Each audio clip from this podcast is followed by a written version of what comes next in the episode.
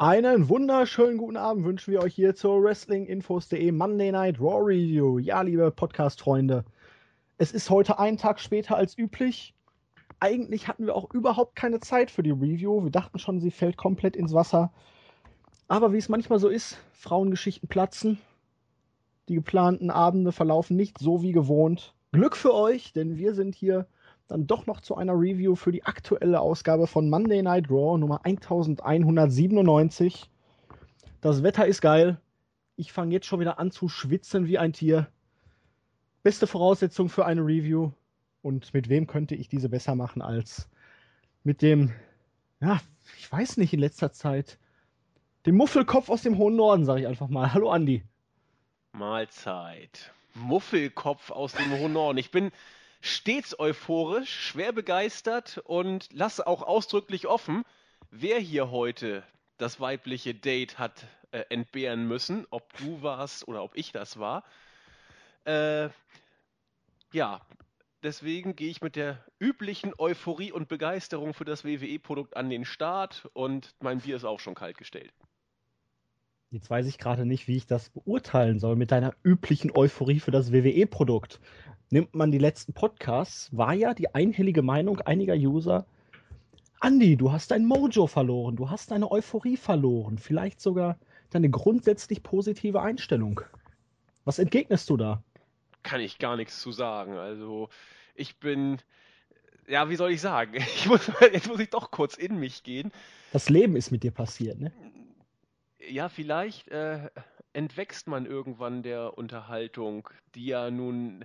Nee, ich muss anders sagen. Dem Sports Entertainment, bitte. Äh, ja, das, das trifft es vielleicht eher, aber dann auch wieder dann doch nicht. Es ist schwer, denn WWE ist ein, ein Produkt, das ich auch gerade deswegen gut finde, nicht nur weil es die von mir auch ernsthaft sogenannte Kunstform des Wrestlings beinhaltet und auf höchster Mainstream-Ebene ja präsentiert wie keine andere Liga sonst, sondern eben auch wegen dieses äh, vorpubertären Unterhaltungsfaktors. Allerdings, das ist mir auch bei dieser Ausgabe wieder bewusst geworden, ein kleiner äh, Ausblick schon mal auf das, was uns da erwartet.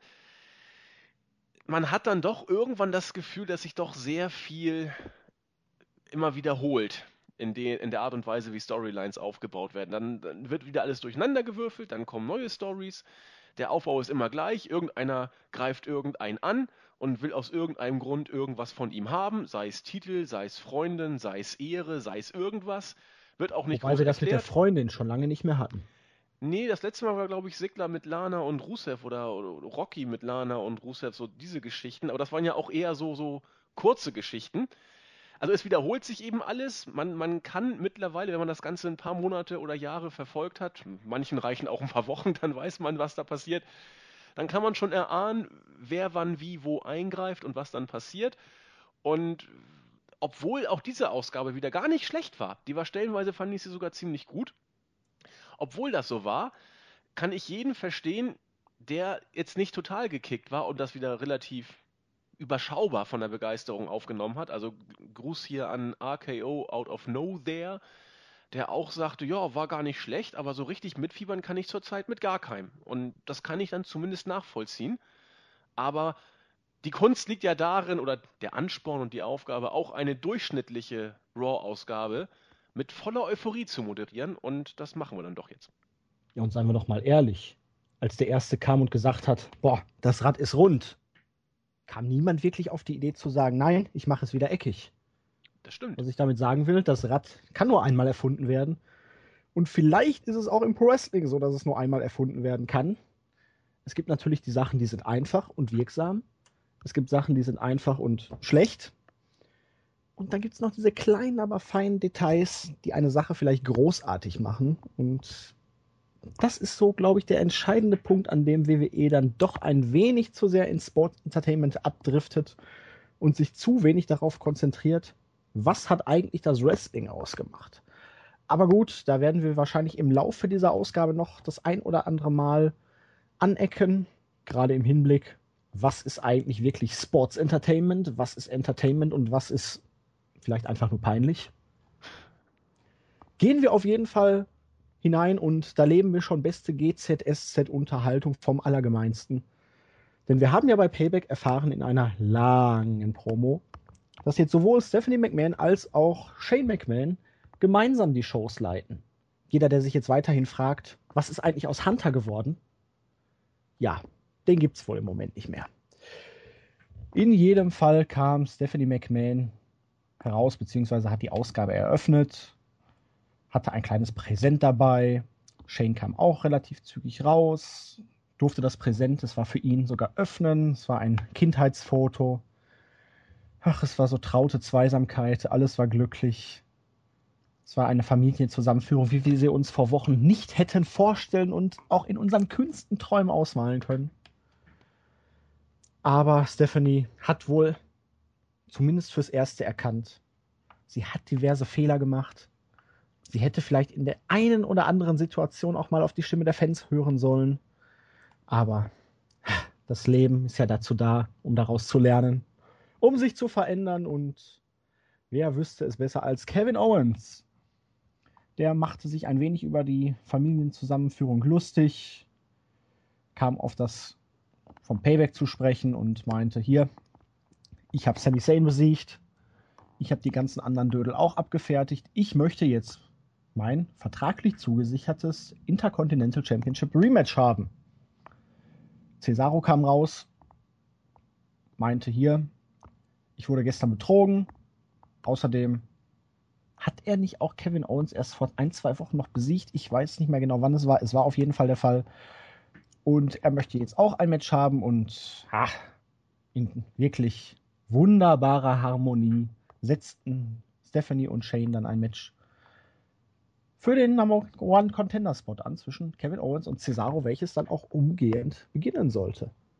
Ja, Andreas, wenn ich mir das Ganze jetzt so angucke, es war mal was Neues, es war eigentlich ein relativ schönes Opening-Segment, dauerte jetzt gefühlt zumindest nicht so lange wie üblich, aber so die Kleinigkeiten, die stimmen dann hier wieder nicht. Ne? Kevin Owens hat noch ein vertraglich zugesichertes Rematch, gleichzeitig hat er aber, ich weiß jetzt, wie gesagt, ich glaube, es war vor zwei Wochen, schon ein Number One Contenders Match gegen Cesaro verloren. Wieso hat er dann immer noch ein vertraglich zugesichertes Rematch? Und wenn man sich diese ganze Feder anguckt, aber da können wir gleich auch noch drüber sprechen. Wieso hat Owens diesen Titel eigentlich jemals verloren? Ich, ich weiß es auch nicht. Also die gleiche Frage mit dem zugesichert oder vertraglich zugesicherten Rematch habe ich mich auch, habe ich mir auch gestellt. Äh, fand genau wie du keine Antwort. Ich glaube, es ist dann auch nicht so wichtig. Mm, ja, und ansonsten das große Ganze, alles neu macht der Mai, weiß ich jetzt nicht. Wir haben jetzt in der Tat insofern eine ganz große Neuerung, als dass Stephanie McMahon jetzt als die offensichtlich einsichtige, sich in die Situation fügende, taffe Geschäftsfrau präsentiert. Inwiefern da jetzt nicht schon wieder vorprogrammiert ist, was in ein paar Wochen passieren wird, mag jeder für sich selbst entscheiden kann man so bringen. Letzten Endes ist es trotzdem ein Eröffnungssegment, wo die Authority wieder da ist und das, was hier jetzt wirklich innovativ sein soll, neben Stephanie, Stephanies neuer Rolle, ist ja eigentlich nur die Tatsache, dass beide zusammen jetzt Raw machen und irgendwie versuchen, zusammen irgendwelche Entscheidungen zu treffen. Ja, kann man gut finden, kann man nicht gut finden. Brandneu finde ich es nicht. Es ist eher ein, ein Ansatz, hier etwas Neues zu bringen, was eigentlich im Endeffekt nicht wirklich innovativ, zumindest für mich, rübergekommen ist. Positiv. Nicht unbedingt innovativ, ja. aber es ist halt, wenn man das jetzt mal wirklich positiv auf die Zukunft ummünzt, ein Mosaikstein im Aufbau dieser Fehde. Dass sich Stephanie McMahon jetzt der Sache fügt, mitspielt, jetzt auf liebes Schwesterlein macht, nachdem es ja eigentlich den totalen Hass und Kleinkrieg noch vor vielleicht einer Woche sogar gab eigentlich sogar gest, äh, naja, gestern nicht, aber bei, am Sonntag bei Payback. Und jetzt dieses, wir drehen uns einfach mal um 180 Grad, kriechen den Fans in den Arsch, machen wirklich auf Liebe, liebe Schwester. Da ist natürlich vorprogrammiert, dass sie schon irgendwelche Gedankenspiele im Hinterkopf hat, wie sie ihm dann wahrscheinlich das Messer in den Rücken rammen kann. Aber für den Moment ist es zumindest mal, ja, eine, ja, wie soll ich es ausdrücken? Eine Möglichkeit, das Ganze über längere Zeit am Leben zu halten und ihm gleichzeitig zumindest auf den ersten Blick eine neue Facette zu geben. das finde ich, hast du sehr schön gesagt, das Ganze am Leben zu halten. Das, das bringt es, finde ich, perfekt auf den Punkt. Das ist in Ordnung, das kann man auch so machen, aber es wirkt jetzt nicht so, als ob man, wie, wie, du auch schon sagtest, das Rad neu erfunden hätte oder, oder den, den Stein der Weisen so gefunden hat wie damals McMahon gegen Austin. Ich, ich komme da immer wieder drauf zurück. Oder ähm, was da eben dann auch noch alles kam. Man, man versucht eben, äh, oder, oder wirkt es nur auf, auf, auf mich so, man versucht sich zum nächsten Pay-per-View irgendwie zu retten und eine Geschichte sich auszudenken, die irgendwie bis dahin tragen kann. Und das, das ist versucht, jetzt aber eigentlich doch, wenn wir ja. ganz ehrlich sind, kein neues Phänomen. Man Nein, hat immer nur von Pay-per-View zu Pay-per-View gehangelt. Jetzt hat man das Problem, man hat nur drei Wochen. Dementsprechend hat man nicht die Möglichkeit, großartig irgendwas zu erzählen. Also überbrücken wir die aktuell laufenden Storylines, die ja auch rein von der Paarung her noch relativ frisch sind, und na, intensivieren das Ganze, um dem jetzt diese Stipulation zu geben, die für den Pay-Per-View als Motto notwendig ist. Absolut. Also ich will da ja auch gar nicht jetzt allzu große Kritik finden oder, oder, oder üben. Stephanie fand ich auch großartig in diesem Segment. Sie, sie spielt diese Rolle auch klasse. Ich bin sowieso ein großer Anhänger von Stephanies On-Air-Fähigkeiten. Aber ich, ich suche irgendwie unterbewusst so, und ich weiß, da bin ich auch nicht der Einzige, wenn man so die, die äh, Kommentare im Board oder auf der Startseite sieht, nach irgendwas, was einmal wieder richtig catcht. Das letzte Mal, was mich wirklich gecatcht hat, war die Daniel Bryan Storyline, die beim SummerSlam 2013 losging und dann bei WrestleMania 30 ihren Höhepunkt fand. Da konnte ich mitfiebern, weil ich eben den, den Protagonisten auch äh, sympathisch fand und ich ihn auch toll fand. Und weil er eben immer wieder gescheitert ist, hat man es neu versucht. Das war auch nicht immer alles Gold, was glänzte, da die, die Geschichten mit Randy Orton. Aber da konnte ich eben mitfiebern, da war ich drin. Und genau sowas suche ich unterbewusst eben auch in der Gegenwart und finde es nicht. Und deswegen. Wie willst du es denn auch finden, wenn keiner wirklich im Roster ist, der ja. dermaßen over ist, wie Brian es damals war? Du hast ja wirklich nüchtern betrachtet niemanden, den du in diese Rolle stecken kannst und wo jetzt du das Gefühl hast, boah, da habe ich Bock drauf, wenn der jetzt irgendwie eine größere Rolle kriegt, dem kaufe ich das ab. Mit dem möchte ich mitfiebern, weil ich sehe weit und breit niemanden. Ambrose hatte es zwischendurch. Den hat man aber ziemlich gekillt und ich bin mir auch nicht sicher, dass der Sieg über Chris Jericho da jetzt im Moment viel dran ändert. Die Fehde ist zwar noch am Laufen, aber die Wahrnehmung bei den Fans, die ist schon eine ganz andere als noch vor ein paar Monaten. Da hat das WrestleMania-Match gegen Brock Lesnar viel, viel kaputt gemacht. Ja.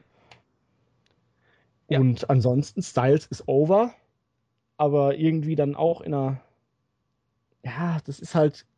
Ich finde die Fehde mit Reigns, das sage ich jetzt schon mal, eigentlich bisher gar nicht schlecht. Es gibt keine klaren Rollen, auch wenn Reigns ja deutlich eher der Heel ist als Styles. Aber ihn da jetzt als. Ja, du kannst ihn jetzt nicht in so eine Rolle wie bei Brian bucken, wo er dann den, wo du den Aufstieg siehst, wo du dann wirklich jetzt so denkst, boah, Chaka, du schaffst das, das möchte ich sehen, ich möchte den großen Titelgewinn sehen, sondern das ist halt eher die Storyline, wo man sich denkt, die ist deshalb so gut, weil jederzeit irgendwas passieren kann. Du hast die Usos, du hast Doc, äh, hier Luke Gallows und Carl Anderson, du hast die Komponente Finn Balor, die irgendwie noch ins Spiel kommen kann. Dieser nicht offiziell vorgetragene, aber doch irgendwie dann durchgeführte Heel-Turn von Roman Reigns ist dabei. Man weiß nicht, weil Styles war ja bisher eher auch der klare Face, der nicht mit dem Stuhl attackieren wollte und eigentlich immer nur dann eine Attacke gestartet hat, wenn er selber attackiert wurde. Also da spielen halt viele Variablen eine Rolle, die das Ganze interessant machen. Nicht unbedingt die Paarung selber oder die Charaktere. Aber ansonsten, Kevin Owens ist tot, Sami Zayn ist tot. Ja, tot ist hart, aber sie sind halt nicht hot. Ja. Cesaro ist jetzt auch nicht so hot, die neuen von NXT haben Kel Surprise nicht so eingeschlagen, wie man es wollte oder sich erhofft hat. Aber da können wir auch gleich im speziellen Fall noch drüber sprechen. Bei den Frauen hat man viel Potenzial und Momentum verschenkt. Da ist halt die Problematik. Man muss jetzt wieder viel in den nächsten Wochen und Monaten erstmal eine Aufbauarbeit leisten, bevor man da wirklich irgendwie in die Möglichkeit kommt, dass großartig irgendwas passieren könnte. Ja, ich kann dir da auch in keiner Weise widersprechen. Du hast es, finde ich, genau auf den Punkt gebracht. dieser Charakter oder diese Charaktere, das können ja auch gerne mehrere sein. Also als Daniel Bryan da äh, on his rise to fame war, hatten wir auch noch The Shield. Also die gab es damals ja noch als Stable und die waren over wie Sau. Also es muss ja nicht immer nur dieser eine große Charakter sein. Man kann ja auch mehrere von diesen Charakteren haben, aber die müssen eben auch ein gewisses Charisma mitbringen und sie müssen, das ist ganz wichtig, auch entsprechend gebuckt und eingesetzt werden. Und da ist die WWE zurzeit, also da sind wir uns ja auch alle relativ einig oder viele sind sich da einig, dass die Shows nach Mania ja wirklich nicht schlecht sind, die Raw-Ausgaben. Also in, in, keiner Weise. Die sind gut produziert, die, da werden auch endlich wieder Geschichten erzählt. Aber vielleicht liegt daran auch so ein bisschen äh, in einem positiven auch schon so ein bisschen der Kern der Kritik, weil eben auch nichts dabei ist, booking-technisch, wo man, wo man sagt, ja, äh, catchy, das, das hat mich jetzt und jetzt fieber ich mit. Also genau wie du gesagt hast. Ja, ich wollte jetzt noch irgendwas sagen, das habe ich aber wieder verdrängt oder vergessen. Ja, das fällt uns wieder ein, bestimmt. Mit Sicherheit, mit Sicherheit, aber hm. Ne, einmal an irgendwas anderes gedacht und dann ist es mal wieder weg. Aber sei es drum. Wir haben dann das von mir angesprochene Number One Contenders Match gehabt zwischen Cesaro und Kevin Owens. Und nach 11 Minuten 30 gab es ein No Contest. The Miz, der immer noch amtierende Champion war während des Matches draußen mit seiner Göttergattin Maris. Und nachdem es dann draußen zu einer Konfrontation zwischen Owens und The Miz kam, Owens wollte mit dem IC-Title Cesaro eins überbraten, hat sich Miz dann dazu entschlossen, in das Match einzugreifen. No Contest. Es gab dann einen kleinen Brawl.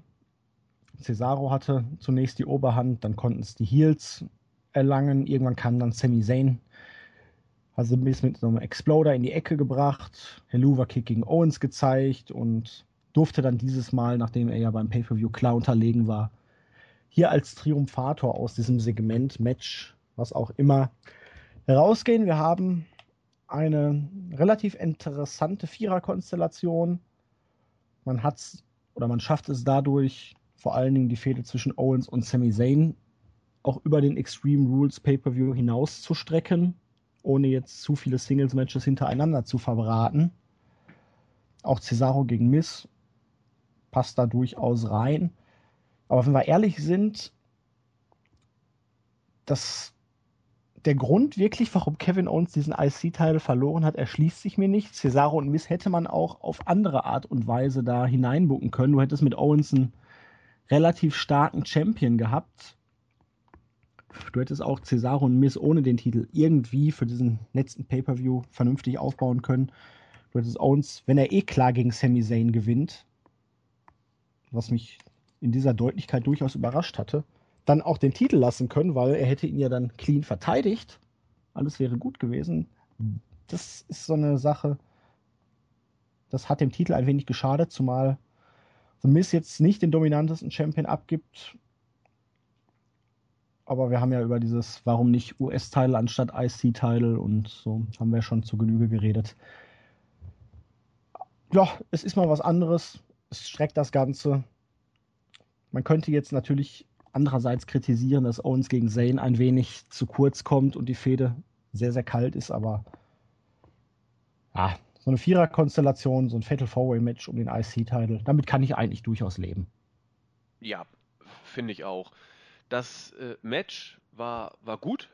Das, was danach kam, war auch absolut in Ordnung. Und wenn man sich die Leute mal anguckt, die jetzt in der IC-Fehde stecken, dann passt das auch. Also drei wirklich großartige Worker und The Miss als feiger Heel der alten Schule sozusagen, das ist okay. Aber auch hier, diese, diese Kleinigkeit, ich finde, du hast es auch da sehr schön auf den Punkt gebracht. Es ist wirklich nur ein klitzekleines Detail, hätte aber schon doch spürbar etwas ausmachen können, nämlich die Tatsache, dass Owens den Titel verloren hat.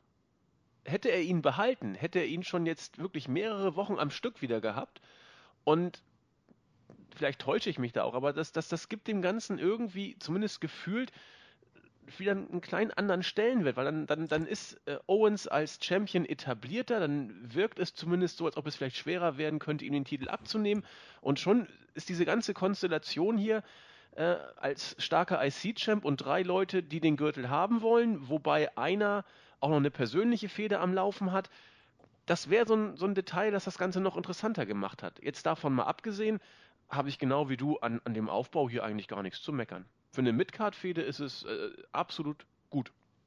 Vor allen Dingen hätte Owens dann auch wieder promotechnisch einiges raushauen können, hätte dann argumentieren können, hier, ich habe ein Seven-Man-Ladder-Match bei WrestleMania überstanden und jetzt will man mich wieder um den Titel screwen, jetzt muss ich wieder gegen drei Leute verteidigen, wo ich nicht mal gepinnt werden muss. Genau. Da hätte man ihn noch ein bisschen reden lassen können und jetzt ist mir auch wieder eingefallen, was ich gerade eigentlich sagen wollte, wo wir jetzt hier über diese ganzen Mitkader reden. Es ist ja völlig klar, dass auch nicht jeder Main-Eventer werden kann. Und es muss ja auch gar nicht jeder Main-Eventer sein, um mitzufiebern, um den Leuten irgendwie seinen Stempel aufzudrücken, dass die Leute auch in der Midcard durchaus die Leute mitreißen können und da ihren Platz finden. Wenn ich mir angucke, wie hot war zwischendurch Heath Slater. Es war völlig abzusehen, er würde niemals ein Mann für die höheren Card-Regionen werden. Aber in der Midcard, der Kerl ist over gewesen. Man hat das Ganze mal wieder verschenkt. Man hätte ihn nach diesem Social Outcast Gedöns da, dem Sieg gegen Sigler, man hätte ihn wunderbar in der Midcard etablieren können. Du hättest jemanden gehabt, dem die Leute zufiebern. Selbst Jobber können over sein. Es ist halt alles die Frage, wie man es bookt. Und da hapert es leider bei WWE im Moment noch. Nicht jeder, der aus NXT hochkommt und viel Potenzial hat, muss unbedingt in den Main Event, aber es besteht ja auch durchaus die Möglichkeit, jemanden glaubhaft in der Midcard zu etablieren, sodass er trotzdem bei den Fans anerkannt und over ist. So sieht's aus. Verdammt nochmal. die Details, die Details. Genau. Wir sind dann Backstage gewesen und Stephanie McMahon war bei Dean Ambrose und ja, Dean hat ihr diesen Sinneswandel zur freundlichen, netten Dame von nebenan nicht so ganz abgekauft. Hat sie deswegen in seine Talkshow eingeladen, eben mal wieder versucht, so ein bisschen was rauszuleiern, aber na, auf jeden Fall, nee, Stephanie hat sich selber eingeladen, so genau. was, ne? Genau. Stephanie hat sich selber eingeladen, um sich die Fragen zu stellen. Ja, es wird, wird dann weitergeschaltet und jetzt sind wir an dem angedeuteten Punkt zwischen Sports Entertainment, Entertainment und peinlich. R-Truth und Tyler Breeze wollen das perfekte Foto mit dem Selfie-Stick machen. Goldust und Fandango sind jetzt auch zusammen, weil Goldust hat sich jetzt mit Fandango einen Ersatzpartner gesucht. Und ähm, ja, Andi, mir fehlen die Worte. Macht nichts das, das Tyler Schlimme, Breeze, welcome to the main roster, baby. Das Schlimme an, an diesem Segment ist, dass ich es gar nicht mal schlecht fand, weil das, das war so schlecht. Und ich meine, R-Truth und Gold, das machen das ja schauspielerisch auch gar nicht mal schlecht. Und dann kommt irgendwann noch dieser komische Fandango dazu und, und fängt dann da an rumzutanzen. Gold, das tanzt mit. Das ist natürlich nichts weiter als Dreck. Aber das ist so evident schlecht. Äh, dass man gar nicht da äh, wirklich den Eindruck hat, die versuchen hier uns das wirklich für echt zu verkaufen, sondern dass das muss man einfach als Trash sehen. Und ich weiß, viele finden es auch fürchterlich und ich kann es auch sehr gut nachvollziehen. Aber dieses ganze Goldust Art Truth Gedings, also ich finde das in Ordnung. Sie, die, die sind weg vom Ring, sind da relativ selten zu sehen. Und wenn, haben wir ja gesehen, ähm, wie Art Truth und Goldust zusammen die große äh, Vereinigung, wie das geklappt hat. Also unter ferner Liefen wurden sie mal kurz gesquasht. Äh, für solche Segmente ist es absolut okay, weil es eben auch mehr nicht ist und auch mehr nicht sein soll. Und äh, mir zumindest sagt es verhältnismäßig zu. Ja, ja. mir fehlen dazu ein wenig die Worte. Macht ich nix. bin entsetzt, wo Tyler Breeze mittlerweile gelandet ist. Ähm, sowas wird es bei WWE immer geben. Man muss es akzeptieren. Man kann es ja auch vorspulen, wenn man es nicht sehen möchte. Ist okay. Aber ich komme mir irgendwie immer vor wie im falschen Film. Und das ist wirklich, ich glaube, Jens sagt es immer so schön. Wenn man jemandem zeigen will, was wirklich Wrestling ist, worum es beim Wrestling geht, und dann schaltet man Donnerstagabend auf Tele 5 ein und sieht ausgerechnet ganz zufällig dieses Segment. Tja. Ohne Worte.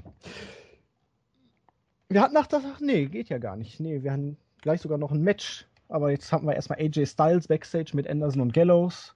Hat sich für die Unterstützung bedankt.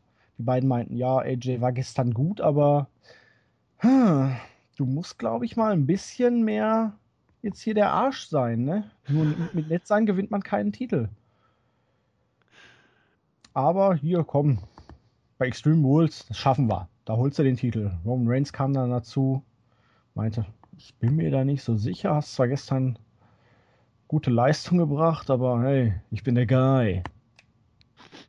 Und deswegen forderte er sie dann hinterher zu einem Six-Man-Tag-Team-Match zusammen mit den Usos heraus und Styles nahm die Herausforderung an. Und bei mir stellte sich die Frage, hat Roman Reigns nicht letzte Woche noch gesagt, er braucht die Usos nicht? Ja, äh, schon.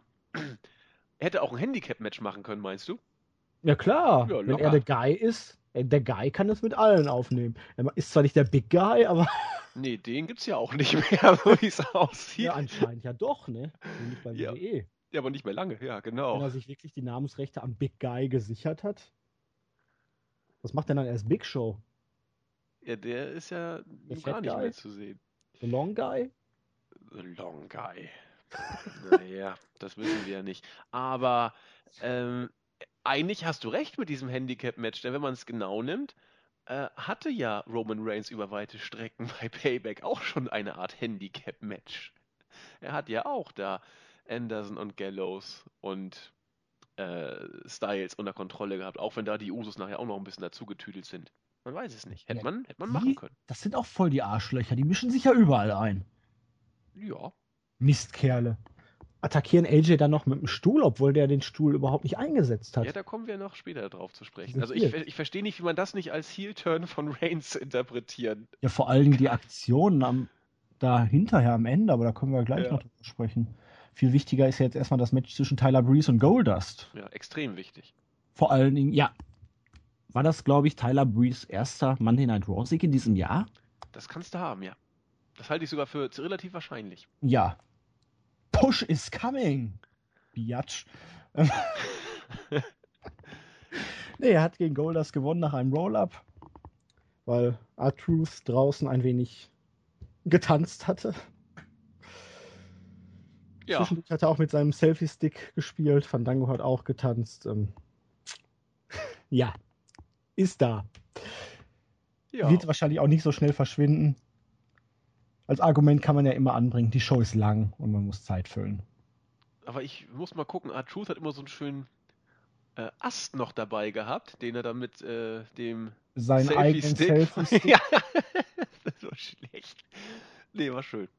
Ja, Mal gucken, wo R-Truth er den gefunden hat. Artruth und Goldust geht da wohl so noch ein bisschen weiter. Diese, jetzt sind sie auf der Eifersuchtsschiene. Er beachtet mich nicht, aber guckt noch, was ich im Ring mache. Ja. Ja, und ja. dann hat sich Truth auch noch so einen richtigen, auch so einen goldenen Schönling gesucht, ne? Mhm. Aber Goldust sagt äh, bestenfalls, das neue Tag-Team heißt nicht irgendwie, äh, was weiß ich, wie heißt das jetzt? Dingsbums? Gorgeous Truth, sondern höchstenfalls Average Looking Truth oder so ähnlich. Also da sagt, da spricht auch schlecht. Goldust schon die Optik beim äh, bei Tyler Breeze ab. Naja. Ich sehe schon die nächste Evolutionsstufe die, Stufe dieser Fehde. Na, Hornswoggle. Und El Torito. als was? Als Gegner oder was? Nein. Ich weiß es nicht, wahrscheinlich als adoptierte Kinder. Ach so, du meinst als, äh, als Teilnehmer. die Leute, denen R-Truth und Goldust ihre Sympathien schenken, um den jeweils anderen eifersüchtig zu machen. Ja, Ja, das kannst du äh, haben. adoptieren ja irgendwie Goldie und Fandango dann bald El Torito und die anderen kommen dann an, ja, wir haben auch einen, wir haben Hornswoggle. Das, äh, das kann durchaus passieren. Also wo irgendwelche Hände geboren werden, da äh, ist es auch möglich, dass so eine Adoptionsgeschichte mal wieder kommt. Warum nicht? Ähm, Also, wir äh, sollten jetzt niemanden auf scheiß Ideen bringen. WWE, ihr hört diesen Podcast ja hoffentlich nicht, aber wenn doch, macht es nicht, bitte. ich ich glaube, die Wettquoten darauf wären deutlich geringer, als wenn du auf Leicester als Meister getippt hättest. Vermutlich. Vermutlich. Zweieinhalb Elvisse, sage ich nur. Ja, zweieinhalb lebende Elvisse, ne? Zweieinhalb lebende Elvisse natürlich. Ich habe aber auch, um ehrlich zu sein, noch mehr Lebende in meinem Elvisse in meinem Leben gesehen als Tote. Mann, ey, ich hätte nur, stell dir mal vor, du hättest da nur 100 Euro setzen müssen. Äh, Schlimm. Ja. Wie viele Leute wird es in der nächsten Saison geben, die auf jedes, jedes Außenseiter-Team, was eine ansatzweise hohe Quote hat, irgendwie Geld setzen, um zu hoffen, es gibt nochmal ein Märchen? Ja, einige. Vermutlich. Ja, wo wir gerade schon bei skurrilen Tag-Teams sind, waren dann The New Day im Ring, um sich zur aktuellen Situation der Tag-Team-Titel und dem Gesundheitszustand von Enzo Amori zu äußern. Ja, es war ja wirklich eine böse Verletzung. Enzo war ja vollkommen weg, hat sich ja zum Glück nur eine Gehirnerschütterung zugezogen. Es wird Bildmaterial eingespielt aus dem Krankenhaus oder wie Amore vor dem Krankenhaus mit dem Krankenhaushemd rumläuft. Die Fans sind voll dabei. Sie versprechen dem Verletzten schon mal eine Chance um die Tag Team Titel, falls er wieder zurückkommt oder sobald er wieder zurückkommt. Und andere Leute finden das dann nicht so toll, dass jetzt hier schon wieder Title Shots verschenkt werden. Deswegen kam dann The Ward Villains hinzu und stachen etwas in die Wunde. Ein richtiger Mann, der wäre wieder aufgestanden, der hätte weitergemacht. Dadurch, dass die das Match nicht beenden konnten, haben wir den Anspruch auf den Number One Contender Spot.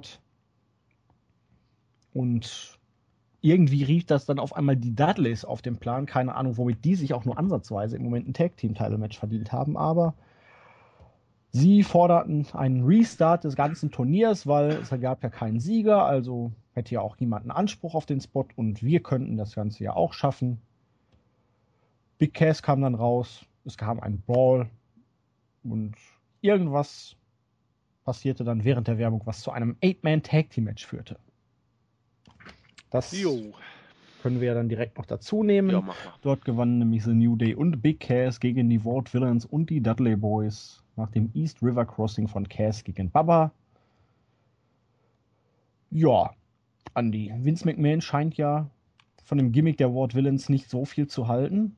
Wenn man sich das jetzt vor Augen führt und dann daran denkt, dass Vince McMahon derjenige ist, der die Leute von NXT hochzieht, dann könnte man über eine ja, dezente Persönlichkeitsstörung philosophieren.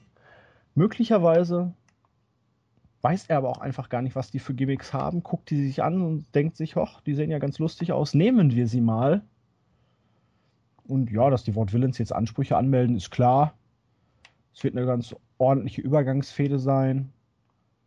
Ob die Dudleys da jetzt im Moment reinpassen, ist okay. Ich weiß nicht, irgendwie muss der Big Cass auch hot halten. Bei SmackDown durfte er ja jetzt auch ein paar Leute vermöbeln. Der ist ja auch groß. Das stimmt. ist ein Fakt, ja. Das ist äh, ein Fakt. Wird ja auch selten betont, wenn sie an den Ring kommen. Aber bei den, bei den Wort Villains habe ich mich auch gefragt. Sag mal, als ich die News gesehen habe, Vince, merkst du eigentlich, was du da hochziehst? Du kannst doch nicht jemanden hochziehen und dann zwei Wochen später sagen, ja, irgendwie das Gimmick ist ja doch nicht so gut irgendwie. Hätte er sich mal ein paar NXT-Shows vielleicht angucken sollen. Also un unbegreiflich. Ansonsten war dieses Segment okay. Ähm, New Day kommen an den Ring und erzählen irgendwas. Äh, außer Budios und, und äh, Tag Team Championship kommt nicht mehr viel rüber. Sie sind unglaublich, haben unglaublich abgebaut. Auch die, die, die Crowd-Reaktion bei Payback waren sie großartig. Hier war es schon ein Ticken weniger. Und ich kann es auch nachvollziehen. Die Wort Villains hatten wieder äh, sehr überschaubare Reaktionen, was ich schade finde, weil ich die beiden irgendwie klasse finde.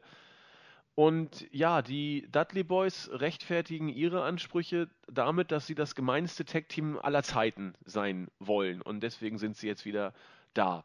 Das kann man alles machen. Es ist okay, weil man bei den, bei den Tag-Teams eben auch jetzt wieder ein bisschen was erzählt oder zumindest die Tag-Teams auch ein bisschen erzählen lässt. Alles okay, ohne wirklich zu bestechen. Weiß ich nicht, ich kann da gar nicht so viel zu sagen, weil es, weil es handwerklich in Ordnung war, aber zumindest bei mir nicht so richtig gekickt. Es fehlt irgendwie bei, also mir, gut, das ist jetzt die Wortwillens, die Ansprüche ist okay, aber es ist halt gimmicktechnisch ein bisschen schwierig. Es ist rein von der Erzählweise, von der Technik, wie man die Storyline erzählt, völlig in Ordnung. Ja. Aber es catcht mich nicht. Nee, und eigentlich. Und die Sache, dass jetzt Cass da alleine rumturnt, weil Enzo im Moment ausfällt, da wäre es vielleicht doch besser gewesen, ihn jetzt erstmal rauszuschreiben und dann beide mit großem Tamtam zurückkommen zu lassen?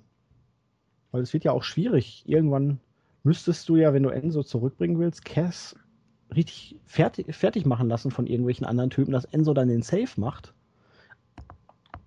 Und oh, du kannst doch Cass nicht so schwach aussehen lassen, er ist groß.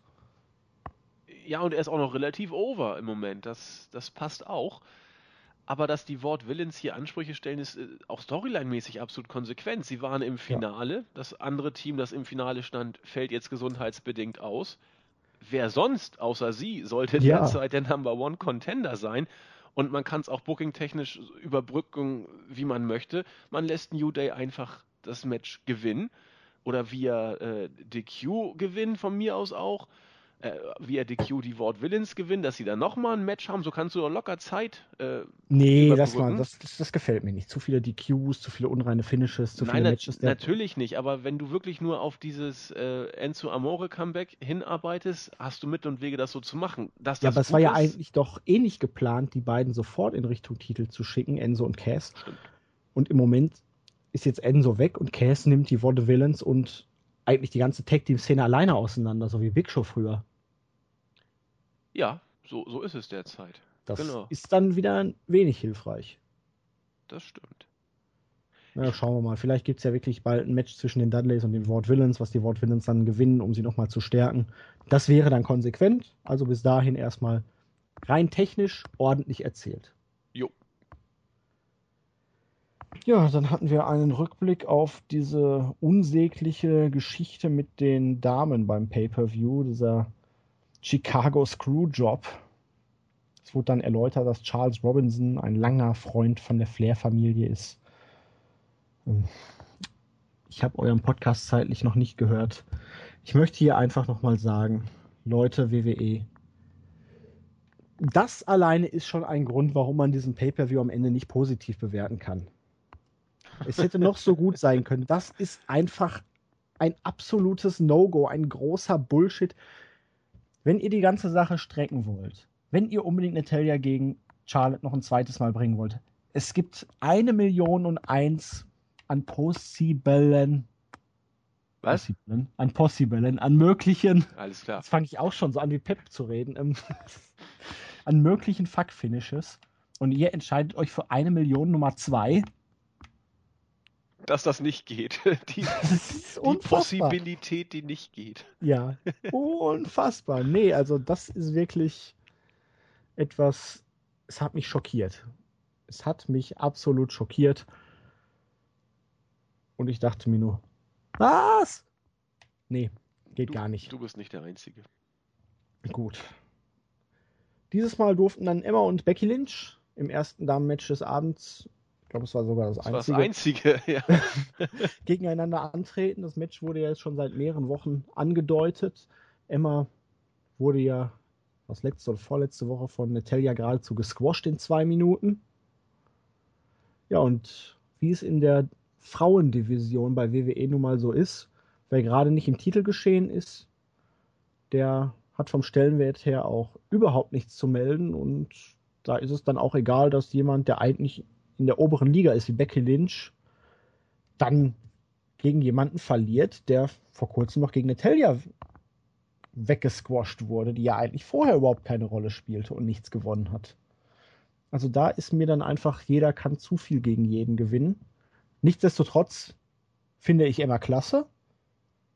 Ich finde gut, dass sie hier gewonnen hat. Es war auch ein schöner Heel-Move mit dem in die Augen und dann dem Michinoku Driver ja, kann man so machen, aber irgendwie die große Revolution in der Division. Die Kommentatoren reden immer noch von der Divas Revolution. Ja, der Frauentitel ist jetzt da, aber lange Matches gibt es auch nicht. Wirklich Fäden gibt es nicht. Bis jetzt ist da im Moment noch so ein bisschen der Wurm drin, ne? Ja, wobei ich hier jetzt gar nicht so viel äh, zu meckern habe. Das Match war mit sechs Minuten jetzt nicht übermäßig lang, aber ich fand es. Es war für eine Weekly absolut in Ordnung. Ja. Nur im Verhältnis zu den Herren-Matches ist es dann halt doch eher so eine Sache, die man relativ kurz abhandelt. Kann natürlich auch positiv sein. es quält das Publikum nicht in die Langeweile vielleicht. Mm, Also das Match fand ich nicht langweilig. Also Nein. Ich fand es kurzweilig und ich fand Deswegen, ja, weil es relativ kurz und knackig war. Das Genau. ich ja. Und ich fand es jetzt 15 Minuten gegangen, ja.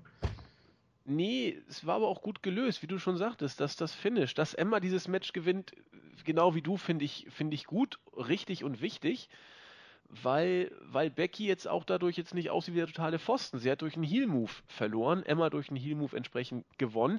Das kommt ihrem Charakter zugute. Sie hat jetzt, äh, gut, das ist jetzt Wasserstandmeldungen, die sich von Woche zu Woche auch wieder ändern können, aber mit dem Gimmick, das sie bei NXT eben hatte, hat sie jetzt auch im Main-Roster gewonnen äh, als äh, sehr äh, hübsch aussehende, bitchige Heel-Tussi.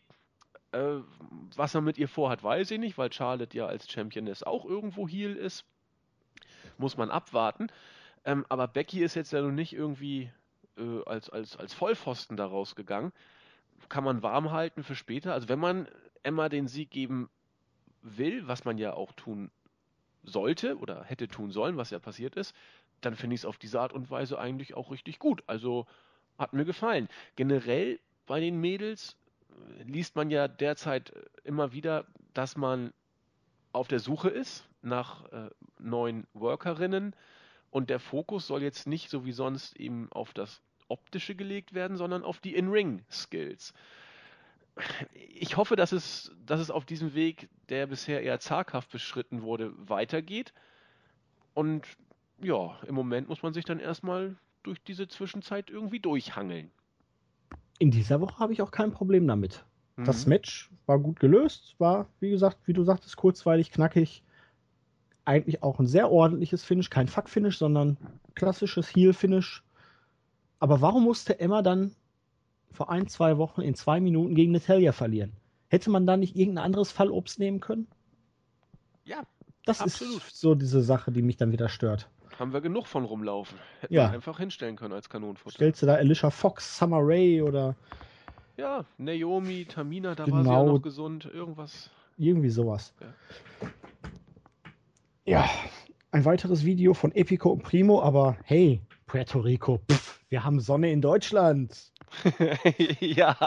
ja, Bier ist wie gesagt auch schon kalt gestellt und ich werde jetzt erstmal irgendwelche schönen kulinarischen Köstlichkeiten mir zuführen, denn das können wir hier auch. Ganz genau. Dann war es Zeit für das Ambrose Asylum mit Stephanie McMahon. Ja, Stephanie, ganz artig wie sie ist, hat sich bedankt dafür, Gast zu sein in dieser doch stets interessanten Talkshow. Dean Ambrose wollte es nicht so ganz fressen, meinte so, ja, Stephanie, eigentlich so ein bisschen verbittert muss sie ja sein, lass die Wut doch raus. Du hast dir doch eigentlich erhofft, dass Shane aus den Shows verschwindet. Wieso bist du denn jetzt so zufrieden mit der ganzen Situation? Sie hat den Fokus dann eher auf die neue Ära gelegt, die im Moment so gut angesprochen wird. Auch der Spear von Roman Reigns bei WrestleMania, eigentlich war es ja ihre Schuld. Sie hat sich ja unglücklicherweise in das Match eingemischt. Ja, das hat sie ja auch schmerzhaft bezahlen müssen. Und irgendwann hatte Steph dann die Schnauze voll und meinte, ja, es ist mir, es war nett hier zu sein, ist ja auch ein toller Gastgeber, aber ich habe die Faxen dicke.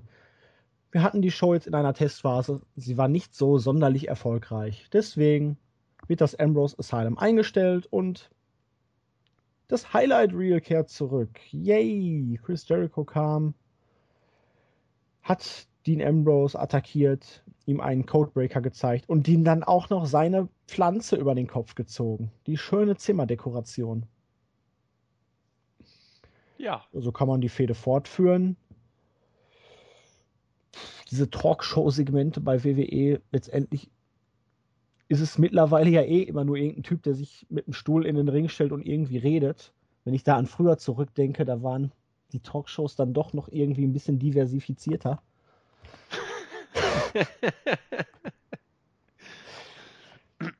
Ach, was würde ich dafür geben, wenn ich endlich mal von irgendjemandem alle Folgen von TV Kaiser bekommen würde, aber gibt's die überhaupt auf DVD?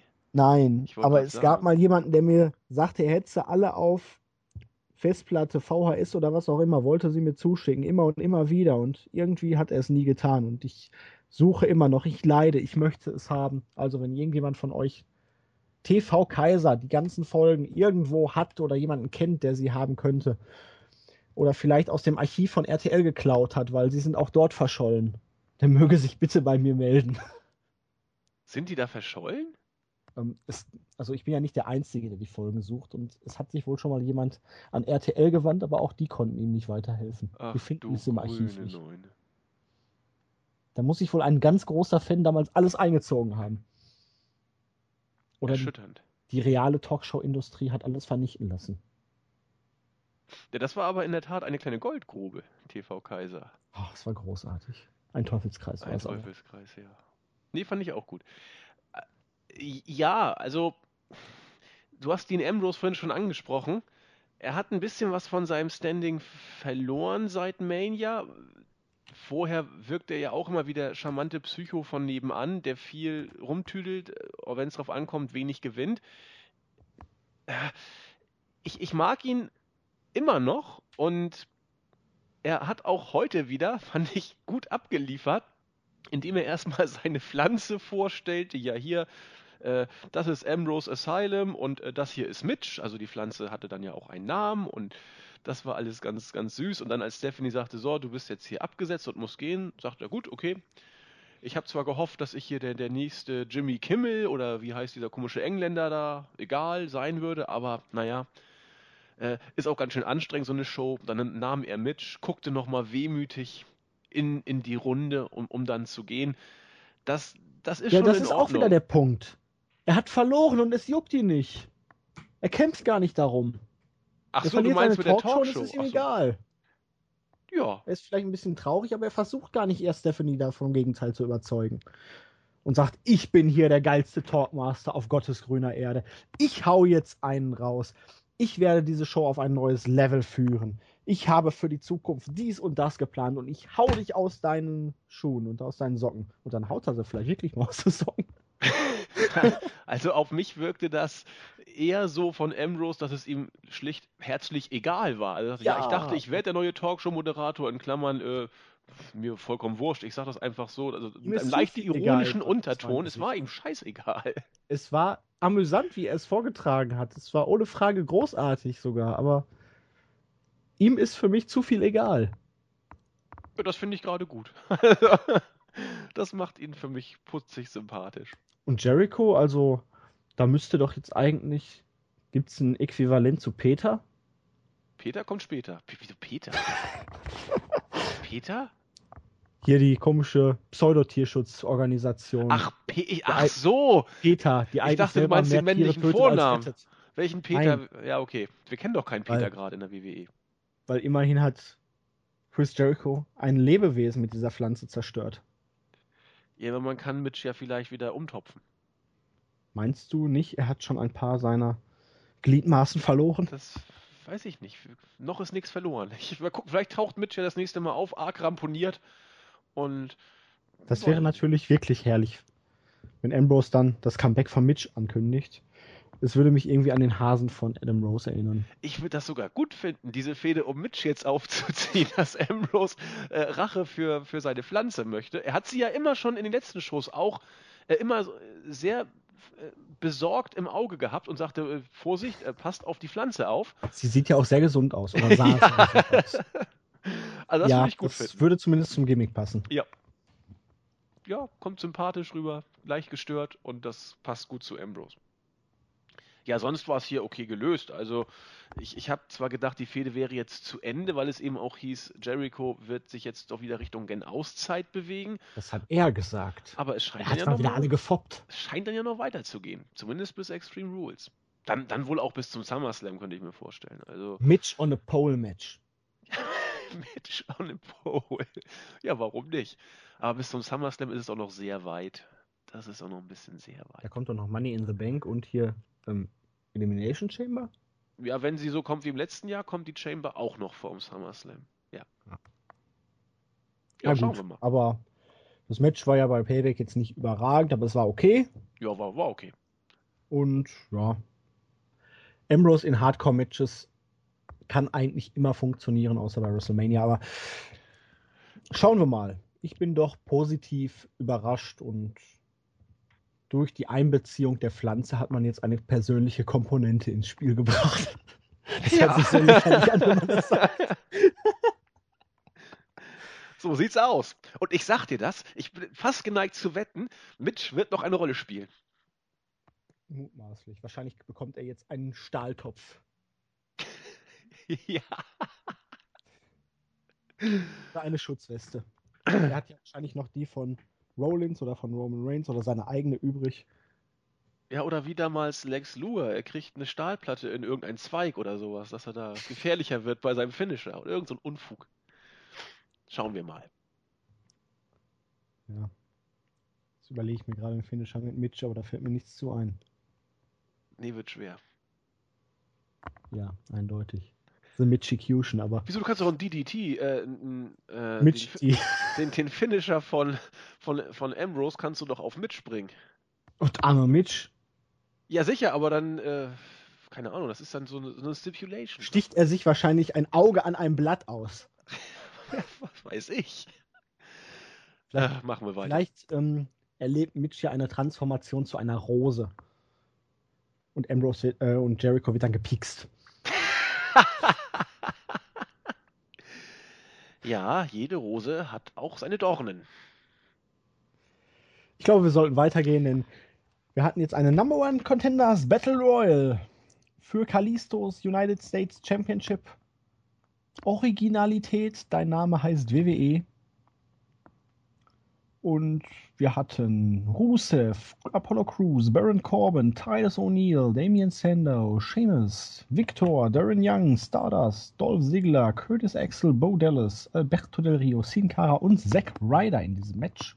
Nicht dabei war Ryback, der ja nach Hause gegangen ist oder nach Hause geschickt wurde aufgrund von Vertragsunstimmigkeiten bezüglich eines neuen Kontraktes.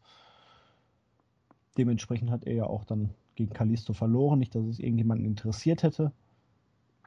Und hier konnte sich dann am Ende Rusev durchsetzen nach 13 Minuten. Und Rusev ist der neue Number One Contender auf dem besten Wege jetzt dahin, sich seinen im letzten Jahr gegen John Cena verlorenen Titel zurückzuholen und dem Titel und sich selber wieder ein wenig an Bedeutung zu verleihen. Ja, die Match Stories waren relativ einfach erzählt. Man hat natürlich die Sachen, die in den vergangenen Wochen angelaufen oder schon brodelten, angelaufen sind, gebrodelt haben, äh, fortgeführt. Dolph Ziggler eliminierte beispielsweise Baron Corbin, nachdem er ja schon beim Pay-Per-View in der Pre-Show gegen ihn gewonnen hatte. Der revanchierte sich, indem er Ziggler rauszog, kaputt prügelte und dann Rusev zum Fraß vorwarf. Die League of Nations arbeitete erst zusammen, um dann am Ende doch wieder gegeneinander zu turnen. Damit haben wir jetzt einen doppelten Split, weil für alle die Leute, die nicht SmackDown gucken oder auch keine Berichte zu SmackDown lesen, hier Leute, auch nochmal offiziell bei Raw. Und am Ende waren es dann Zack Ryder und Rusev. Dieser Happy Moment für Ryder lag in der Luft, die Leute feuerten ihn an, aber wie ist es so oft im Leben? Geschenke gibt's einmal, beim zweiten Mal ist es dann meistens nur der Wunschgedanke. Ja, mit Rusev aber kann ich sehr gut leben. Das Match war jetzt, ja, es war eine Battle Royal. War nicht überragend, aber ich freue mich für Rusev. Lana hat auch schön gefeiert am Ende. Ja. Ja. Ich weiß jetzt nicht, Battle Royal hätte ich jetzt nicht unbedingt gebraucht. Da hätte man auch irgendwie normal, was weiß ich, ein Four-Way oder ein Six-Way oder irgendwie sowas ansetzen können. Das wäre wahrscheinlich von der Action her ein bisschen interessanter gewesen, aber so, niemand wurde gepinnt und wir haben mit Rusev jetzt jemanden, dem ich wirklich durchaus zutraue, Kalisto kaputt zu machen. Genau. Also ich fand's schön.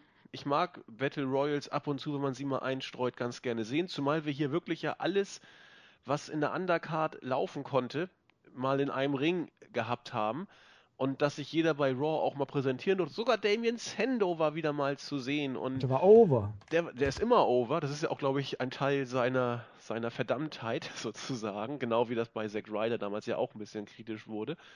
Aber ich fand das schön. Also wenn, wenn man so eine Battle Royale mit diesen ganzen Undercardern mal bringen kann, freut mich das. Also ich habe die mit, mit, mit Freude mir angeguckt und äh, mit dem, auch wie man es wie aufgebaut hat, von der Match-Dynamik, sag ich mal, Corbin Sigler, die League of Nations, erst mehr oder weniger zusammen, dann im Split, Zack Ryder als äh, Hoffnungsträger zum Schluss und Rusev als jemand, der hoffentlich jetzt endlich mal ein bisschen aus dem Tal der Tränen wieder rauskommt, weil das ist so einer, der ein gewisses Charisma mitbringt und der ja auch sehr, sehr stark dargestellt wurde die ersten Monate seiner Zeit, als er im Main Roster aufschlug. Meine Fresse, das auch schon seit, seit dem Rumble 2014 ist Rusev ja. schon dabei. Unglaublich.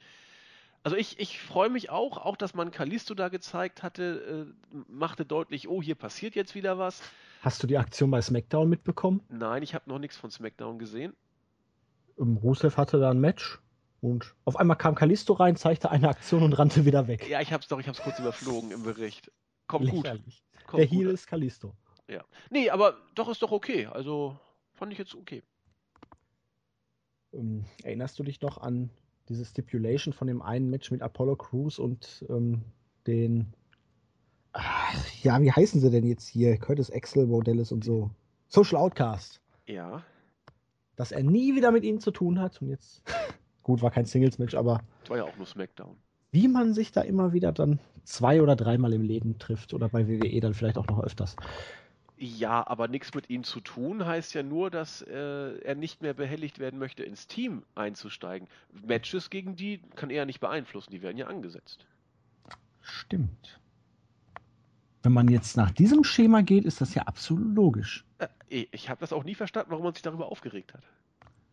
Naja, weil das ja irgendwie dann auch Teil der Stipulation war, die sie selber angesetzt haben in einem Match, was ja eigentlich von den Offiziellen angesetzt wird. Ja, gut, das äh, ist natürlich wiederum unlogisch. das stimmt.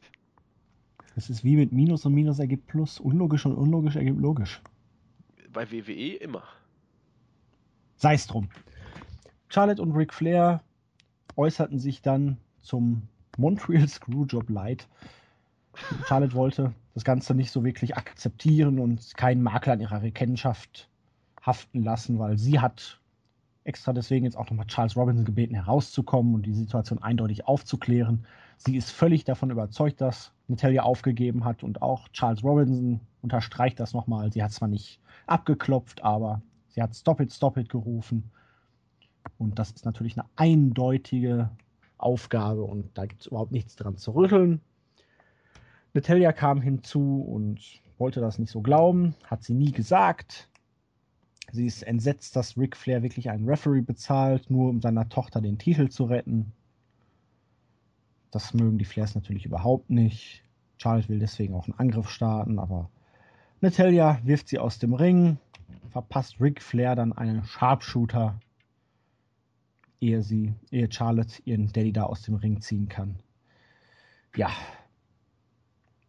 wir haben ja eingangs schon ein wenig über dieses ganze Szenario gesprochen.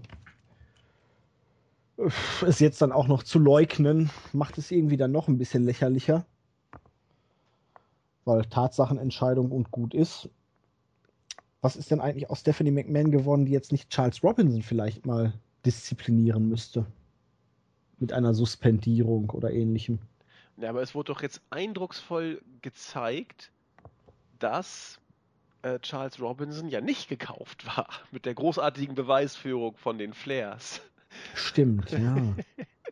Ich bin übrigens überrascht, wie ähnlich damals Charles Robinson und Ric Flair aussahen. Der ist ja mal eine Zeit lang als Flair Lookalike durch die Gegend gelaufen.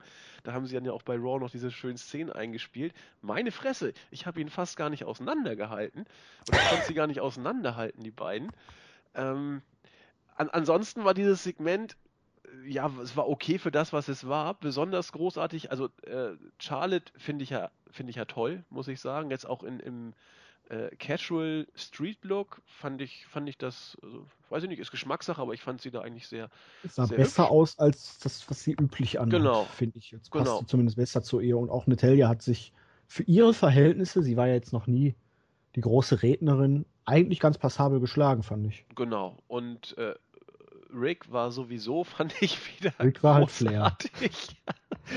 als er dann, äh, als dann Nettie versuchte, die Konfrontation mit ihm aufzubauen und Flair zieht erstmal sein, seine Jacke aus, dann seine Uhr, dann seinen Ring, macht sich wieder fit mit seinen komischen Schlägen da auf, auf, auf die Brust oder Schulter, was ich, wo sich da immer hinhaut und geht ohne eine Deckung auch nur im Ansatz hochzuhalten auf Nettie los, die nur kurz zuhauen muss und Flair purzelt hin. Respekt übrigens mit 67 Jahren nochmal so, so einen schönen Bump zu nehmen, also richtige Falltechnik wird groß geschrieben, auch im Alter.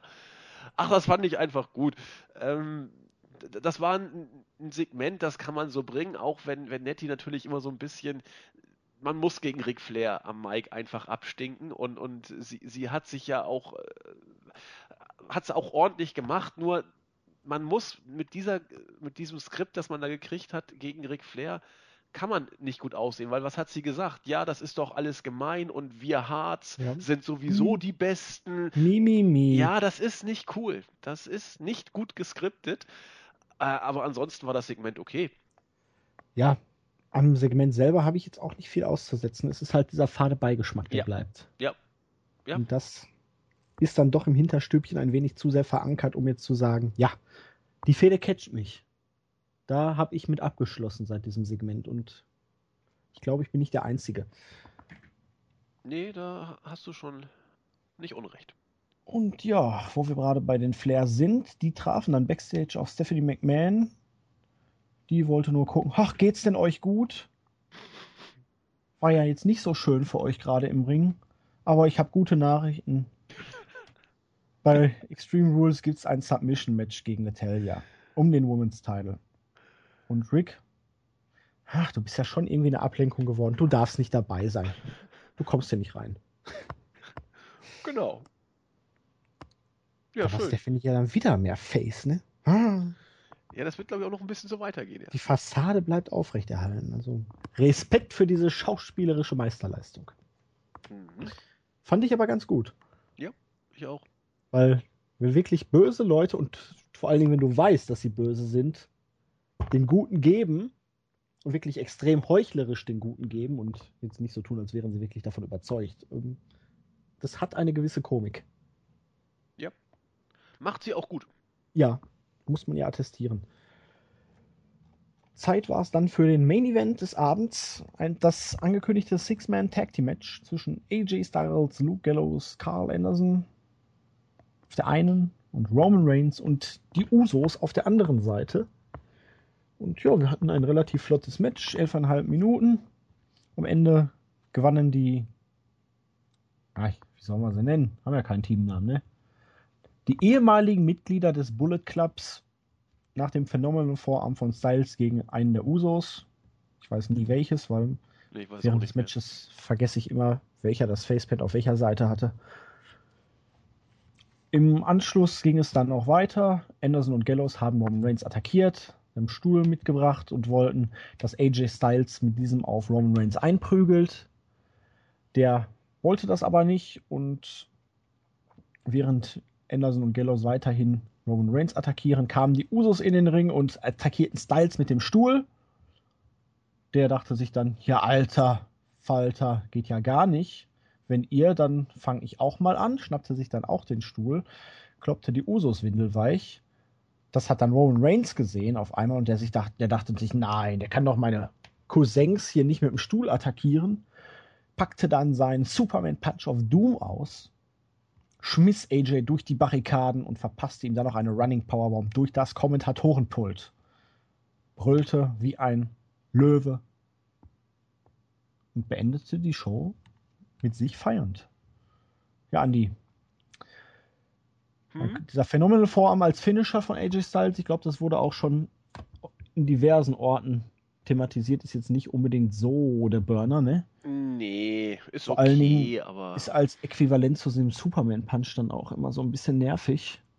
Weil das sind so Moves, die mir eindeutig zu oft passieren als Vorbereitung für immer andere Moves. Aber ich weiß nicht, das Endsegment hat mir gefallen, es hatte was, es hatte diverse Facetten. Hier dieses AJ möchte eigentlich nicht zuschlagen, die Usos attackieren ihn aber als erstes mit dem Stuhl. Roman Reigns, der hier als Heel agiert und Styles so lange windelweich prügelt, bis das Kommentatorenpult zu Bruch geht. der einfach nur rot sieht und sich in Rage wrestelt. Die anderen in Rage prügelt.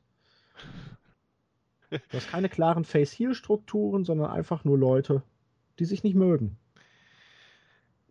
Ja, stimme ich dir im Großen und Ganzen zu. Ich, ich weiß nur nicht, was man sich hierbei gedacht hat. Also bei. Roman bei, Reigns soll cool rüberkommen, wie Austin, der einfach alles und jeden kaputt prügelt. Ja, soll er das? Ähm, soll er, aber funktioniert nicht. Wenn, wenn er das wirklich soll, dann fand ich, hat man es sogar ordentlich gelöst, weil äh, ein klares Face agiert anders, würde ich mal sagen. Nein, John Cena hat das auch immer gemacht. Ja, ja, ja. Ja, aber nicht so, hätte ich beinahe gesagt. Also, er hat nicht so grimmig geguckt. Genau, Cena hat immer noch so geheuchelt und getan, als ob das eigentlich was Gutes ist, was er gerade gemacht hat. Als ob er sich im Recht sieht, ja, sozusagen. Stimmt. Und Reigns, Wenn John Cena böse geguckt hat, hat er immer ausgesehen, als hätte er Verstopfung. Genau, richtig. Und, und Reigns hat ja diesmal wirklich gar nicht so versucht, das so darzustellen, als wäre er ein, ein Good Guy, sondern er hat einfach nur. Ist ja auch nur The Guy. The Guy. Er hat einfach nur versucht, äh, den den Böse oder den, den Menschen im Rage-Modus darzustellen, sozusagen. Und das hat er in Ordnung, hat er gut gemacht, würde ich sagen. Was mir bei Styles so ein bisschen, was ich immer so ein bisschen schade finde bei ihm, er wirkt auch in dieser Aktion immer so ein kleines bisschen wie der glatt gebügelte Face-Typ. Als er sagte, nein, mit dem Stuhl würde ich doch niemals zuschlagen. Das war, so verhält sich ein Babyface der, der, der klassischen Schule. Ja, aber das ist halt im Moment noch so der Punkt, wo ich bei ihm diese gewisse Charakterentwicklung sehe und ich hoffe, dass da in den nächsten Wochen was zu kommt, weil das war ja auch Thema vorher bei dem Segment mit Anderson und Gallows, die gesagt haben, hier, du bist zu soft, so gewinnst du den Titel nie. Und dann das auch wieder und eigentlich müsste ja dann in ihm jetzt so mehr oder weniger die Erkenntnis reifen, das bringt es nicht und dann bei Extreme Rules oder vielleicht streckt man es ja sogar noch ein Pay-Per-View länger kommt dann der böse AJ Styles durch. Ja, das, das ist eine Option. Entweder das oder der Turn von Anderson und Gallows ist genauso möglich als lupenreines Babyface. Ja. Aber selbst wenn man es so machen würde, wie du es gerade gesagt hast, dass man sagt, Charakterentwicklung und irgendwann wird er dann böse, dann finde ich es trotzdem irgendwie uncool, weil er dann rüberkommt wie ein eigentlich netter Junge, der es aber mit äh, legalen äh, Möglichkeiten nicht geschafft hat, deswegen frustriert war und wie ein kleines genervtes Kind jetzt zu bösen Methoden greift. So, so stelle ich mir keinen coolen Badass Nein, vor. Nein, ich eher so, der sich denkt, so, wenn die anderen Leute immer arschig zu mir sind, dann hier zeige ich euch die Fingers und dann könnt ihr mich alle mal. Er muss ja gar nicht zu bösen Methoden greifen in einem Match, um ein Match zu gewinnen, sondern einfach wie jetzt hier, ja, der hat mich attackiert, also zack, jetzt hau ich auch mal ordentlich drauf. Und so mache ich das dann zumindest in dieser Fehde, weil er muss ja nicht immer der Arsch sein, aber hier gerade Roman Reigns hat ihn attackiert, hat ihn hier schon fast zerstört und das, obwohl er ihm eigentlich überhaupt nichts getan hat bisher. Es war immer Roman Reigns, der ihn attackiert hat. Ja. Oder ihn zuerst attackiert hat. Ja, das stimmt. Aber das wäre dann doch auch tatsächlich das, das Gimmick des gefallenen Helden, so ein Stück weit. Ich war immer nett, dann werde ich aber angegriffen, jetzt werde ich auch mal böse. So, so in die Richtung. Oder. Ja. Ja. Also ich, ich also hätte. Ich weiß nicht, der gefallene Held ist jetzt schwierig. Weil, wenn er einfach nur mitspielt, sozusagen, die Rolle, von wegen, was du kannst, kann ich auch. Und ja, wäre mir zu billig. Das ist, also weiß nicht. Ein großer. Ja, aber jetzt Charakter. weiterhin immer der Good Guy, dann kommt er ja auch rüber wie der letzte Dödel. Ja, für mich ist er, kommt er auch leider ein Stück weit so rüber. Also, das liegt an der Frisur. das dürfen wir ja nicht mehr sagen. Also ich hätte mich, ich hätte es irgendwie gut gefunden, wenn, wenn, wenn Styles wirklich schön feige mit dem Stuhl äh, zugeschlagen hätte. Nee, weil, das wäre mir zu. Ja, zu das, war ja auch nicht feige gewesen. Natürlich, die haben ihn doch festgehalten. Ja. Die haben Reigns auch festgehalten. Er hätte nur zuschlagen müssen. Das wäre richtig. Ja, aber. Reigns hatte ihn ja in den Wochen zuvor schon mal hinterrücks attackiert. Oh. Das wäre ja dann einfach nur Payback gewesen, um auf den Pay-Per-View zurückzukommen. Ja, ja, hast schon recht. Also es ist, es ist nicht leicht, finde ich, bei Styles jetzt noch irgendwie den Dreh rauszukriegen, wie es wirklich, wirklich richtig cool wird. Das, das wird nicht einfach, aber vielleicht kriegen sie es ja noch hin. Möglich. Alles ist möglich. Aber das Segment auch hier, du hast es schon gesagt, absolut okay. Also der Spot am Ende mit dem Kommentatorenpult auch, auch super. Alles in Ordnung. Ja. Gut.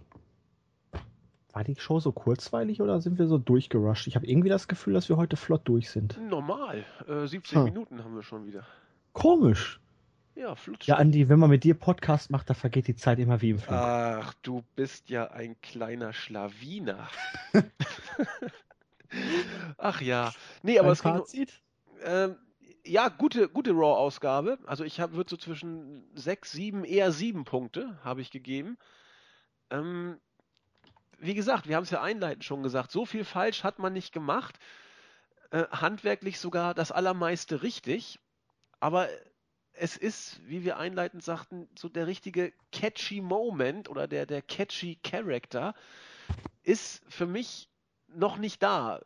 Inwiefern Reigns jetzt auf diese Weise mehr Profil kriegt äh, oder nicht, wird man abwarten. Ich persönlich bin mal gespannt, wie dieses ganze Rumgebuhe mit Reigns weitergeht. Denn wenn die Leute ihn immer so gnadenlos ausbuhen, dann kann man sagen, er zieht immerhin Reaktion. Das ist, äh, ob das jetzt Karten verkauft, ist eine ganz andere Geschichte. Aber er ist den Leuten zumindest nicht gleichgültig. Keine Ahnung, ob man daraus irgendwie was machen kann, ob man, keine Ahnung, das Ganze gegen die Fans irgendwann äh, spiegeln kann oder ob die Fans irgendwann aufgrund dieser Basis vielleicht sogar tatsächlich turn im positiven Sinne. Weiß ich nicht, bin ich mal neugierig und, und verfolge das mit einem gewissen Interesse. Aber ansonsten fehlt mir leider immer noch das oder der Charakter, mit dem ich so ein bisschen mitfiebern kann. Aber wer hier seine Lieblinge hat, der wird mit dieser Raw-Ausgabe, denke ich, auch völlig zu Recht nicht unzufrieden gewesen sein. Da muss ich dir im Großen und Ganzen beipflichten. Es war nicht alles Gold, was glänzt. Die drei Stunden sind immer noch viel zu lang. Natürlich. Natürlich. Aber es drehte sich im Großen und Ganzen um viele Leute, um die ich mich zumindest ansatzweise noch schere. Immer im Main Roster auch. Ich habe hinterher noch dieses Backstage Fallout Interview gesehen von ihr. Sehr, sehr schön. Die Sache zwischen Styles und Reigns ist zumindest offen, relativ unvorhersehbar mit Komponenten, die wir jetzt vielleicht noch gar nicht richtig genau einschätzen können, was da noch passiert ist. Zieht zumindest ein bisschen Interesse auf sich. Und auch das IC-Teile geschehen gut. Mit Rusev hat man jetzt einen neuen Number One Contender gefunden. Boah. Tag Team ist zumindest eine Fehde erkennbar, die da kommen wird. Ist, ist okay für eine Show nach dem Pay-Per-View. Hat man schon erstaunlich viele Weichen gestellt für den nächsten. Man hat zwar auch nur drei Wochen, aber das war auch bisher nicht immer der Fall. Nö. Im Moment ist man zumindest ansatzweise auf einem ganz guten Weg ja, jetzt muss nur noch irgendwie der Funken der, überspringen. Genau, der Punkt ne? kommt, wo ich sage, boah, Hammer, ich kann es nicht erwarten, nächste Woche ja. Raw zu gucken. Das, wenn, wenn das wäre, hätte man eigentlich gar nichts mehr zu meckern. Ja. Ne? Wo ist so dieser große Cliffhanger, ne? Ja, dieser genau. Wirklich das catchy Moment, wie du so schön sagtest. Der Moneymaker. Irgendwas muss da doch noch kommen. Genau. Ja, der ist ja schon da. Das Gesicht von Missy. Mm, ja. Der Moneymaker der Midcard oder was auch immer. ja, genau. aber wir sind ja bei Miss in der Tat, wir, wir mögen ihn ja irgendwo. Von daher. Ja, jetzt hat er ja auch noch Blondchen dabei. Das passt schon. Das, das passt. passt. Dann kann ich ja, ich muss mich übrigens entschuldigen, ich, mir war auch so, bei der Payback-Review äh, habe ich ja wieder ein, eine Redensart gebracht und das war ein Boxschießen und ich glaube, das haben wir beide sogar schon mal gehabt. Ich wurde erinnert von einem User auf der Startseite, herzliche Grüße an äh, X Binokel, der hat, glaube ich, zu Recht gesagt, dass wir das mit dem Box schon hatten. Insofern, äh, ja, ich glaube, es stimmt. Tut mir leid. Aber jetzt habe ich etwas Neues, nämlich mit jemandem unter einer Decke stecken. Was das bedeutet, wissen wir ja alle. Die hacken irgendwas aus oder was auch immer, die stecken zusammen unter einer Decke. Eher so ein bisschen negativ angehaucht, habe ich das Gefühl. Aber weißt du auch, wo das herkommt? Nee. Nee. Äh, ich auch nicht und ich finde die Erklärung sehr, sehr lustig. Geht wohl zurück auf einen alten Brauch im Mittelalter, nachdem es anerkannt und wohl auch notwendig war, dass Waffenbrüder und Freunde zusammen in einem Bett übernachten durften. das war wohl tatsächlich so, dass Waffenbrüder, wenn sie in die Schlacht gezogen sind, so steht es hier zumindest im, im, im Duden, Wörterbuch, dass die in einem Bett schlafen konnten. Was da sonst noch gelaufen ist, steht hier nicht, aber das geht auf so einen Brauch im Mittelalter zurück. Wieder was gelernt. Dann würde ich gerne noch ein paar Grüße raushauen. Ja, ähm, Ja, Julian? lass mich zuerst mal ein Zitat raushauen, weil ich habe heute zwei schöne aus King of Queens. Mhm. Jeder kennt ihn, Arthur Spooner, Jerry Stiller. Herrlich. Fangen wir mit diesem an, damit wir für hinterher noch was Schönes haben. Unterhalt, unterhält sich mit seiner Tochter Carrie in der Küche. Hat eine Zeitung, die ganz offensichtlich nicht von ihm ist. Und sie meint, wo hast du die Zeitung her? Es gibt ein altes, ungeschriebenes Gesetz, wonach man sich eine Zeitung nehmen darf, die um halb acht noch nicht reingeholt wurde. Sie guckt auf die Uhr. Es ist 20 nach sieben, Dad. Ich habe geschaut. Die schlafen alle noch. Aha. Aha. Aha. Ja, die Sachen sind live einfach immer besser. Offensichtlich. Ja, du hast noch einen. Ja, jetzt machst du erstmal deine Grüße. Ach so. Ich grüße den Prototype, der bei unserer Payback Review bemängelt hat, dass unser Enthusiasmus weg war und äh, er nicht begeistert war deswegen. Na mal gucken, wir werden an uns arbeiten. Ich habe das gar nicht so wahrgenommen, aber ich fand Payback einfach langweilig. Tut mir leid. Ähm, ansonsten grüße ich unsere Startseiten-User Lola Q, Sabo und Maurice Winterfeld. Nein, Raw gibt es erst heute. Er scheint ein Bremen-Fan zu sein. Drücken wir die Daumen, dass es für ihn dann auch gut ausgeht. Äh, und das sage ich als Hamburger. Ich bin so diplomatisch drauf. Ja, das waren meine Grüße. Wen habe ich denn? Ich grüße den Nexus, weil ich ihn immer grüße, glaube ich. Mann, sympathisch. Ich grüße den Mantis, weil er mich heute darauf aufmerksam gemacht hat, dass ich bei einer News die Überschrift vergessen habe. War das? Ach so, ja, stimmt. Ich grüße den Peace Walker, ich grüße die Crestfallen und dann auch noch den neuesten User in unserem Forum, Mickey. Ja, herzliche Grüße. Ja, das ist doch schön. Ein Zitat wolltest du doch noch raushauen, sagtest du. Du hast doch zwei Ja. gehabt. Ja. Ihr jungen Leute mit eurem Gesundheits- und Schlankheitstick. Zu meiner Zeit hatte man mit Mitte 50 einen ordentlichen Herzinfarkt. Und wir haben das zu schätzen gewusst. Oha, wer, war, wer sagt das? Das sagt auch Arthur Spooner. Hätte ich jetzt auch fast getippt. Weil El Bandi hat es nicht gesagt, das hätte ich gewusst, also bleibt eigentlich nur Arthur übrig. Ja, Ja. die kann er die ganzen Zitate eigentlich nur persönlich am besten rüberbringen, genauso wie als Duck ihn darauf aufmerksam macht. Arthur, dein Toast brennt an. Und er sagt, das weiß ich selbst. Ach ja, Ja. hurra, wir haben es geschafft. Variabler sein in seinen Zitaten. Ne? Soll das Wetter am Wochenende genauso geil sein wie heute? Soll's- Weil Also zumindest hier im Pott soll es eine Woche so bleiben wie heute, also blauer Himmel, Sonne und warm. Ich mag ja nicht warm. oh, ich liebe Ich bin ja warm. eher der Wintermensch. Ah, warm ist der Hammer. Ostsee, Ostsee, Ostsee, immer Ostsee. Äh, Habe ich nicht. Nee, aber ich, da geht einiges. Das eins, es hat natürlich auch gewisse Vorteile, dieses Wetter. Die Leute sind endlich mal nicht mehr so in Winterkleidung gehüllt, aber Was soll das denn heißen? Bist du ein Starrer? Nein, Nein. ich doch nicht. Nee, nee, ist, also, dann ist ja gut. Dann ist ja gut. Ich finde es nur immer so lächerlich bei 5 Grad plus die Leute, uh, dicke Wintermäntel, geht ja gar nicht, nein. Nee, man sollte doch im engen Minirock durch die Gegend laufen. Ganz genau, zumal das jetzt für mich eigentlich schon wieder viel zu warm ist. Also 20 Grad ist bei mir absolut die Grenze. Habt ihr mehr als 20 Grad? Als in der Sonne bestimmt. Heute Alter. Morgen war es 2 Grad draußen, okay. Aber Okay. An der Förde in Kiel war es heute immer noch recht frisch. Trotzdem. ja. Es ist wie es ist. Genau, auf jeden Fall Grillwetter, Freibadwetter. Jetzt brauchen wir nur noch ein Freibad. Ja. Aber notfalls ab in den Teich nebenan.